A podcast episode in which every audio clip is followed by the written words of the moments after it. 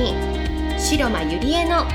人生を4倍楽しむママ企業ライフ。では10年間数億円の会社の経理経営に携わり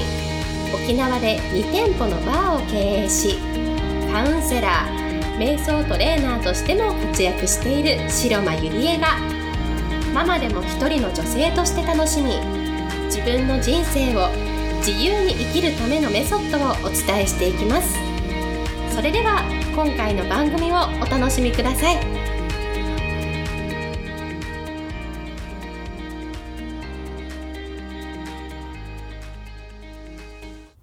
皆さんこんにちは、白間入江です、えー、今日もポッドキャスト始めていきたいと思います。えー、今日のテーマは、本や映画や音楽がなぜ仕事に役立つのかというテーマでお送りしたいと思います。えー、皆さんはですね、月にどれぐらい本や映画や音楽を、えー、聞いたり読んだり見たりしていますか？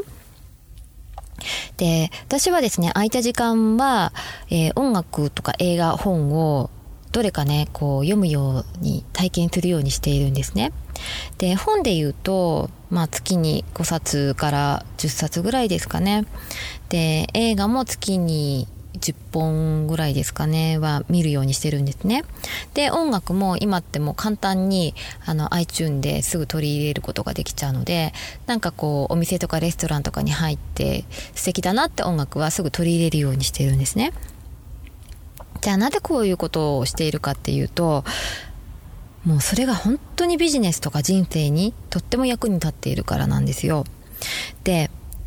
本とか映画とか音楽に共通していることなんですけれども、これでね、あの人生の疑似体験ができるっていうことなんですよ。で、脳って、あの現実に起きている世界とテレビとか映画で見ている世界を同じ体験としてこう情報が入ってくるそうなんですね。だからよく映画とか例えばアクションもの見たらすごくなんか行動したくなったりとか、えー、恋愛ものを見終わった後はなんかこうすごくなんかロマンチックな気分になったりとか、えー、またはなななんでしょうねこう映画を見終わった後ってなんかその主人公の気分になったような感覚になるじゃないですか。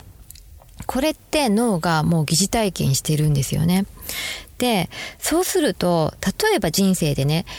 どんな人に会おうとも、どんなことが起ころうとも、慌てることなく、こう、冷静に対処することができるんですよ。で、これは、あの、ただ映画を見るとか本を見るとか音楽を聴くんじゃなくって、常になんかそういう視点で取り入れるってことですよね。どうやったら自分の人生に役立つかなっていう視点で本を読んだり、映画を見たり、音楽を聴く、聴いたりするってことです。うん。やっぱり人って何でもそうですけれども、意識して何かを行動するのと、全然全くしないで行動するのでは、本当にその結果が全く違うんですね。うん、で人間が一生のうちに経験できることっていうのは本当にたかが知れてるじゃないですか。で人生ってやっぱり長いようですごく短いんですよね。で例えばビジネスで言ったらまあ、どんなにね転職を繰り返してもできる仕事ってあの限られてくるじゃないですか人生のうちに体験できる仕事でも本とか映画とかのねあの世界ならなんかいろんな仕事の登場人物が出てくるじゃないですか。例えば、なんかダンサーだったり、CA だったり、大学教授だったり、なんかスパイだったり、FBI だったり、一流企業のエリートだったり、もうとにかくいろんなこう登場人物が出てくるじゃないですか。で、その映画を見終わった後って、なんかこう登場人物の気分になることができるんですよね。うん。で、ストーリーもなんか貧乏のどん底から成り上がった人とか、それから恋愛ストーリーとか、それから、まあ、いろんなこうストーリーがあるじゃないですか。で、それらをなんか自分の人生に体験してすることができちゃうんですよ。疑似体験しちゃってるんですよ、脳は。それをこう見ることによって。うん。だからなんかその登場人物のなんか気持ちがよくわかる感じが出てくるんですよね。で、そこで私は大事なのは、やっぱりこんな見方があるんだなとか、こんな視点があるんだな、あビジネスでこういうことを私の人生の中に取り入れようとか、そういう視点で映画とか本を見てもらいたいと思うんですね。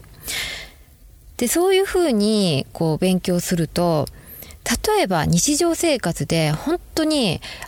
なんかこう、大変なことが起きたり変な人に会っても慌てることなく冷静にこう対応することができるんですよね。でそうですね私日々いろんな人に会うんですけれども例えば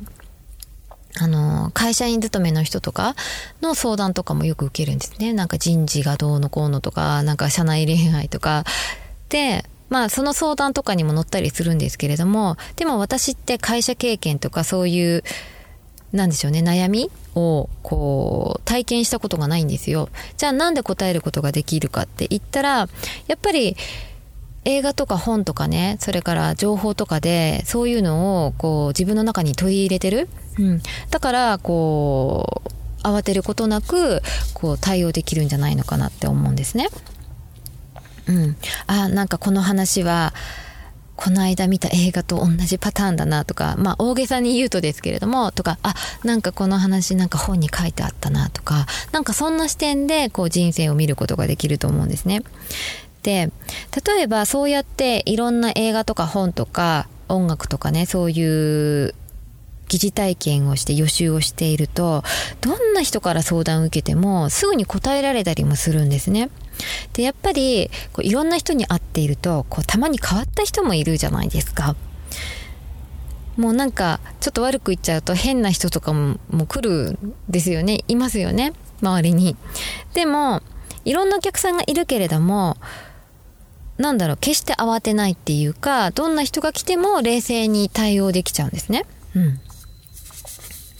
で私はやっぱりいろんな人に会っててあの自分の枠をどんどんこう広げていてそれから価値観を広げるのはすごく大切なことだと思うし、でも会うって言ってもやっぱり限られてくるので、やっぱりそういう時は映画とかの情報とか本とかからこう取り入れて自分の価値観をこう広げていくっていうのもありなんじゃないのかなって思うんですね。で、そういうことに慣れておくと、本当に人生で何かあったりとかいろんな人が来ても何とも思わないっていうか、やっぱりうんまあ、人生いろいろあるんだなとかいろんな人がいるんだなっていうふうにこう自分で取り入れることができるんですよね。うん、で自分の知ってる世界なんてとっても狭いんですよ。もう本当に価値観が狭いんですよ。こう広いと思っているようで。で、それを広げるためには、やっぱり本とか映画とか音楽から勉強する、取り入れるっていうのはとても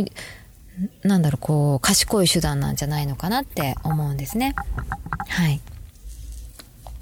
で、それを、こう、自分のね、人生の中に取り入れれば取り入れるほど、周りの人とも、あのー、ちょっと差がついて、